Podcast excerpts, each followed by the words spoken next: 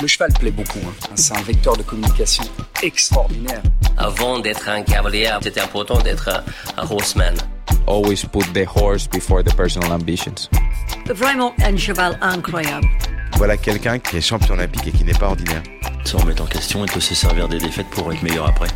Ce feeling, je l'ai eu directement avec Caleb. On fait du haut niveau, il y a le côté financier, c'est comme ça. Aller en compétition parce qu'il est bon, pas parce qu'il paye une table. Moi, je veux pas euh, courir mes chevaux pour l'argent.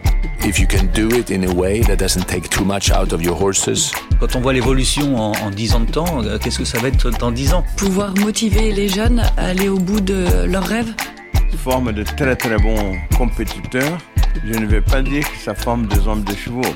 Pour moi, les bons moments, ils sont à venir. Aujourd'hui, réussir sa vie, c'est avoir la vie que l'on souhaite.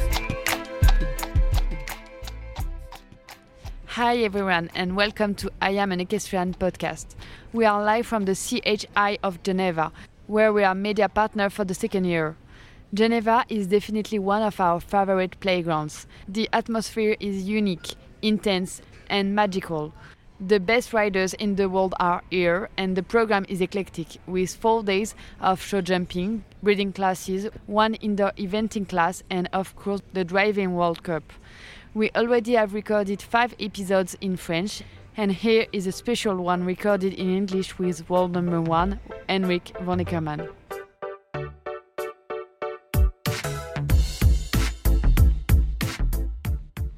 Hello, Henrik. Um, thank you so much for being here, for taking some time, a couple of minutes to talk with us and to record this episode for the CHI of Geneva. So, Henrik, for the last 17 consecutive months, you've been leading the Longines ranking you are today followed by Ben Maher and uh, Kent Farrington. Yesterday, you rode the flagship class here uh, in Geneva, the Rolex Top 10, where you end you ended up second with a one pole down uh, right after Steve Guerdat, who was double clear.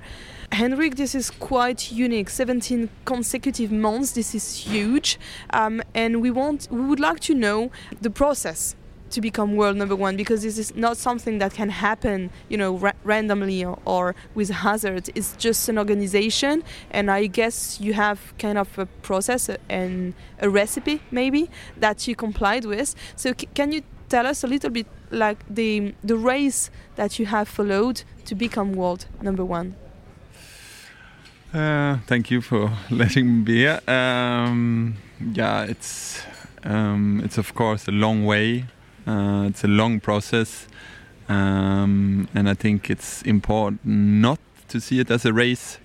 Uh, it's um, you need to have a good plan with your horses um, to and then, of course, in my case, mm, King Edward um, came to me and um, and and started to perform um, really good when we came to Tokyo Olympics. That was his time. He was really starting to to perform well. Um, and uh, yeah, doing very good results uh, every show he did, and that of course helps.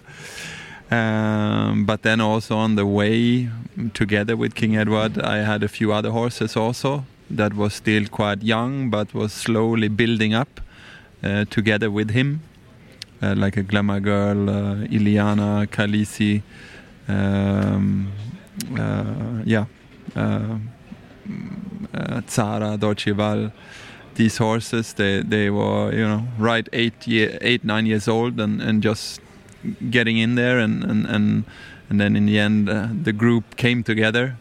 So it was possible for me to be competitive on every show I went, um, and um, yeah, the horses I have, they are also very, very competitive because if you want to be number one, you cannot be fourth or fifth. You need to win uh, to get these kind of points uh, to be number one.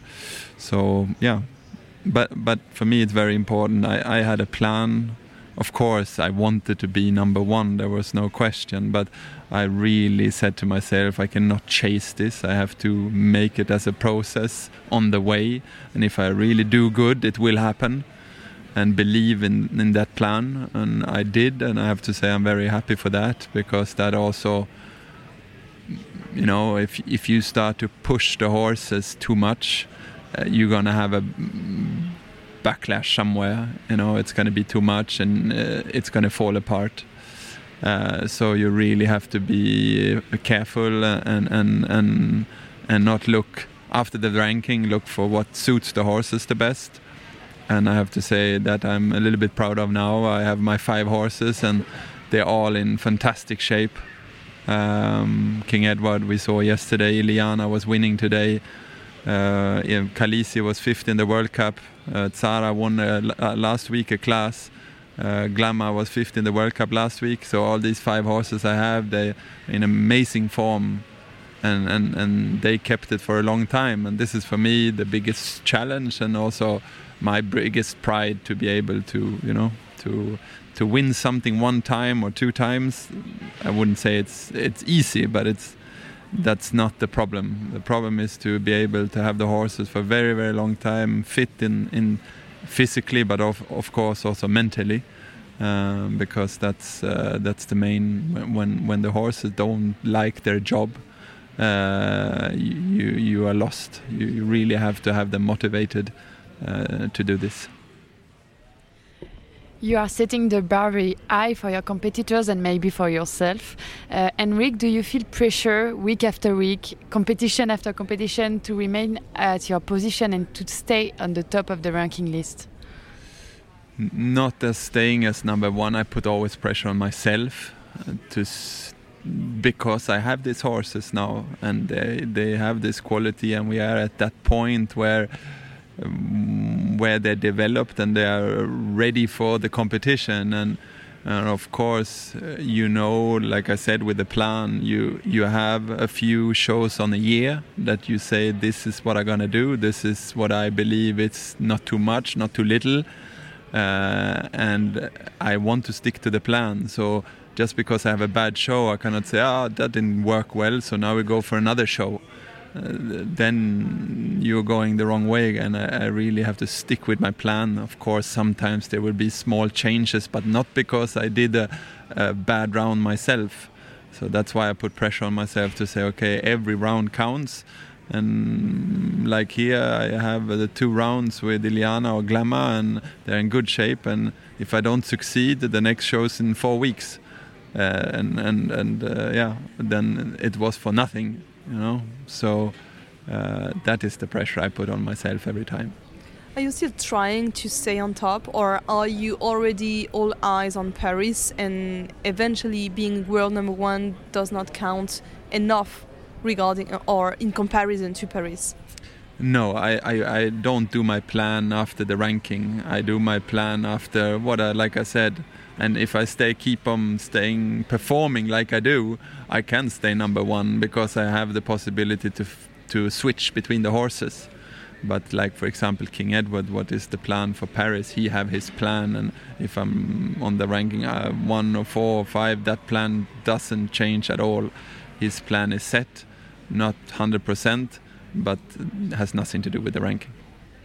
Henrik, if you stay world number one until Paris, you will then equal the record set by Ludger Beerbaum. And um, Ludger is no less than the rider who stayed on top of the ranking, uh, ranking for uh, the longest period, so 38 months in total, and uh, in a row would be 29 months from January 20, uh, 2001 to June 2003 which leads me to talk about your work with Ludger because this is right in the middle of this period that you came to Ludger's stable to work.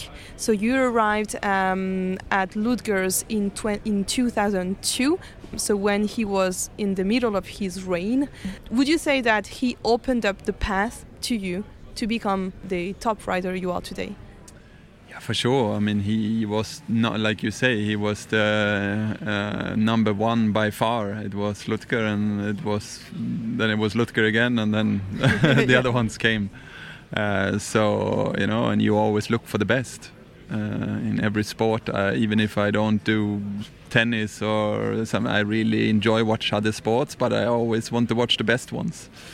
And it was nothing different for me there, and uh, so uh, for sure, um, I wanted to become like that. So, Henrik, last year you were here, uh, same show, same spot, already world number one. Will you be there next year? I don't think so, uh, if I'm really honest. Uh, if I see who is around and so with horsepower, uh, I think we will have uh, quite soon a switch to Ben Maher. Um, uh, so I will try to do good and maybe I can last for a, a, little bit. But like I said, of course, Paris is a goal and I will not chase, change, change the ranking. I will do my. Uh, but okay, if I do really well, I can still manage. Uh, time will tell. Yesterday in the Rolex Top 10, you were clear in the first round. Um, King Edward jumped amazing, and the second round, round also. But um, you had uh, you together had one pull down, and we could feel that you, you were very disappointed when we came to the press conference. Um, is this something that you really wanted to be able to win again, or is this just disappointment that okay goes by after a couple of minutes? No, it, it was a class that I really wanted to, to win, and it's like I said before, you only have a few classes, and like for Horse King Edward, he's also very, you know, I, I, I try to really pick classes and not too much. Like he always did now one show a month, and really, you know, to to yeah find a balance also for of course for Paris, and he's also 13 years old, so he's getting older so I really have to pay attention. Uh, we always do, but you know, in his age, uh, we're we're we're still uh, yeah. I'm I'm extremely careful and, and afraid that something will happen. Uh, so back to what I said before, that I I know I have these chances, and these chances have to uh, I have to take. And yesterday there was a chance to take it you know, it's different, for example, if you look two years back to when I lost against Explosion. That's different to be second because it was not really physically possible to beat him. Explosion is a much faster horse. Uh, and uh, the way the jump off was, I, I, couldn't beat him. Even if I tried four times more, uh, it was just not possible.